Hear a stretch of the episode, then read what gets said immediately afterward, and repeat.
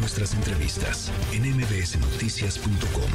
Escuchas a Ana Francisca Vega. Hemos estado dando eh, pues espacio a distintas voces en aquí en el Noti sobre el tema de los libros de texto. Los niños y las niñas entran a clases ya el próximo lunes eh, y un sector del cual no habíamos eh, platicado y ahora lo hacemos porque...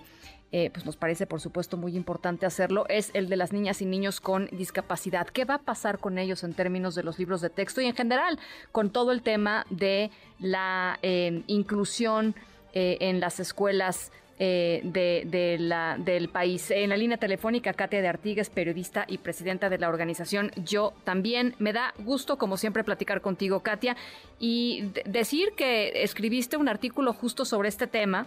Eh, de ahí salió la idea de platicar contigo y el panorama, pues la verdad es, es bastante triste. Sí, es tristísimo, Ana. Bueno, antes que nada, hola. Hola. A mí también siempre me da mucho gusto saludarte y gracias por el espacio pues ella es tristísimo porque pues muchos niños y niñas eh, que entrarán a clases el lunes pues van a tener libros de texto. Algunos no se les darán por X y Z razón, pero los niños con discapacidades, al menos los que desde hace tiempo tienen materiales adaptados que son los que tienen discapacidad visual en braille y macrotipos, pues no van a estar listos. Y el tema es que tampoco sabemos cuándo van a estar listos. Sí. Eh, por lo general se entregan más tarde, desde hace tiempo. Eh, ha habido muchos movimientos eh, dentro de organizaciones de personas con discapacidad visual que por lo general ponen hashtag mi libro accesible, ¿dónde está? ¿no?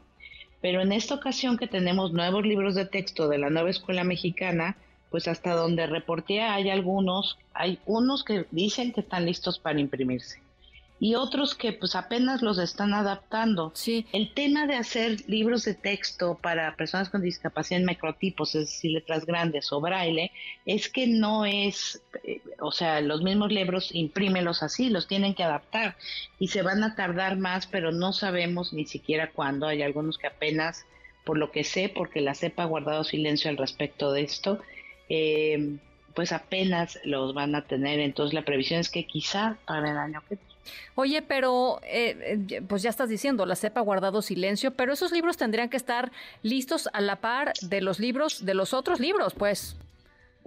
Pues por supuesto, imagínate. Pues digo, digo, es como obvio, ¿no? Pues sí. Sin embargo, nunca, ha pasado así, Ana. O sea, yo sé que te estoy diciendo algo que, que quizá eh, a mí me sigue indignando. Sí, claro. Por lo general, siempre en las escuelas se dicen, ah, sí, pero esos llegan después.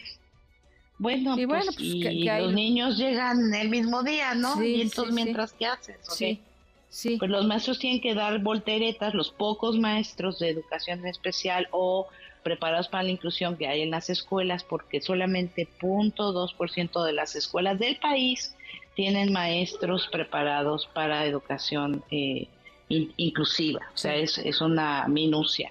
La, la mitad de las escuelas, más de la mitad de las escuelas, según datos que tenemos, tampoco tienen eh, condiciones de accesibilidad para recibir a, alumnos con discapacidad motriz.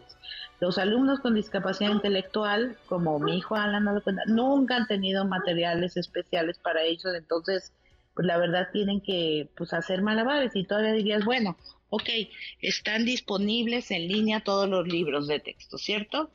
Y se solucionaría si fueran accesibles, pues no son accesibles.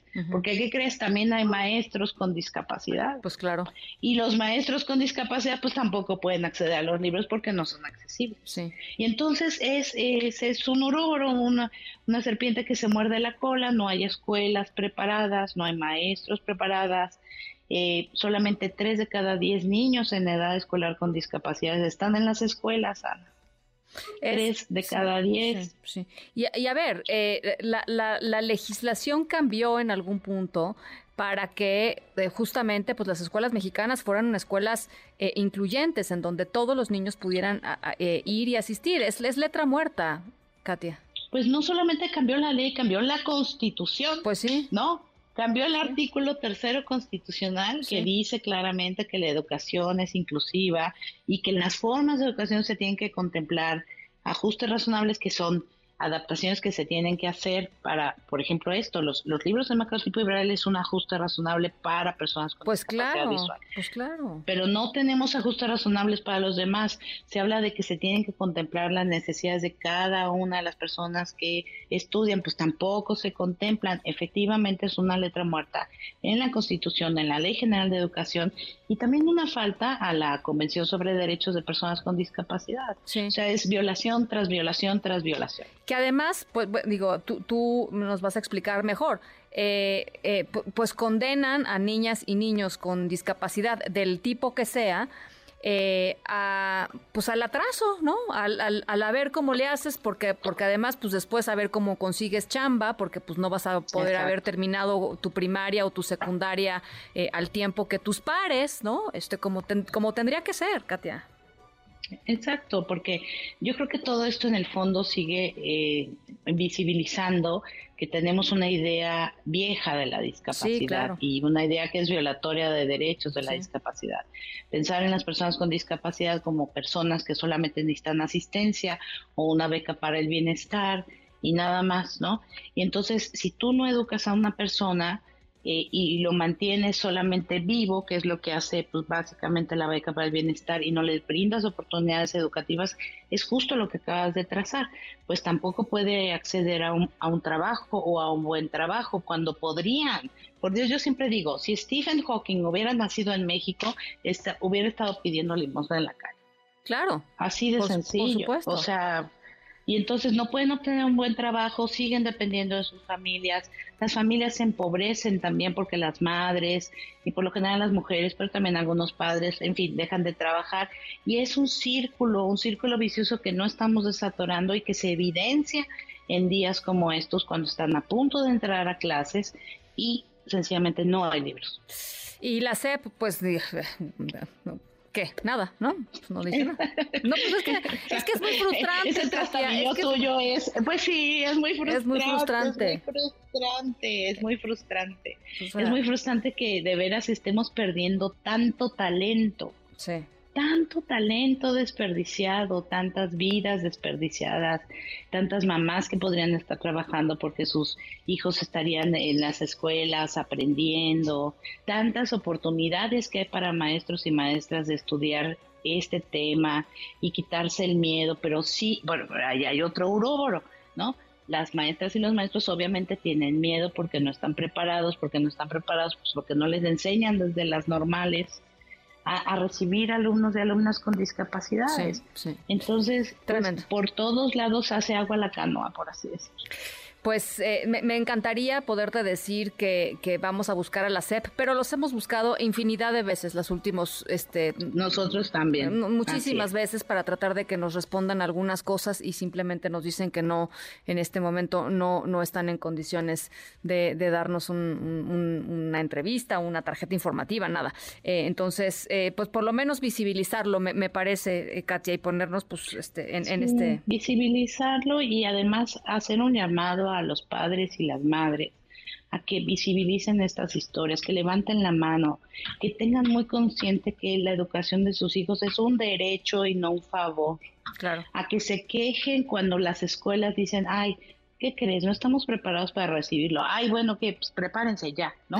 O sea, están faltando a la ley, sí, por Dios, ¿no? Sí, sí. A, a levantar la voz. Nuestros hijos e hijas tienen derechos Sí. y tenemos que visibilizarlos como sea, sí. porque si además nos seguimos echando para atrás de decir, híjoles, que no lo reciben en la escuela y actuando como si nos hicieran un favor, pues esto también se va a atrasar. También yo sé que tener un hijo con discapacidad o una hija con discapacidad a veces es muy duro porque te cuesta mucho más trabajo muchas cosas. Uh -huh. Pero si no levantamos la voz en temas así, peor pues vamos a seguir igual dentro de 10, 20, 30 años. Bueno, pues yo creo que eh, toda la gente que nos está escuchando, eh, a, a, hacer conciencia, por supuesto, y entrar a la página de Yo También, que es yotambién.mx. Ahí hay un montón de contenidos que tienen que ver con muchísimos temas relacionados con la discapacidad eh, y, a, y, a, exigir, ¿no? Oye, que, eh, dígame. Sí, Ana, y que nos acerquen historias, cuéntenos historias. Estamos en Facebook como yo también hace, en Instagram como yo también hace, en TikTok, apenas estamos empezando, ¿verdad? Pero también como yo también hace en Twitter, como solamente yo también. Cuéntenos las historias, las buenas, las malas de este regreso al ciclo escolar. Por favor, cuéntenos. Estamos tratando de visibilizar lo más posible esto. Y, y sé que hay historias buenas, malas, regulares y de terror. Queremos saberlas todas. Sí, me parece un muy buen llamado. Katia, te mando un abrazo como siempre. Muchísimas, muchísimas gracias. Gracias a ti, Ana. Un abrazo a ti y a todo el equipo. Katia de Artigues, presidenta, periodista, por supuesto, presidenta de Yo También Hace. Noticias.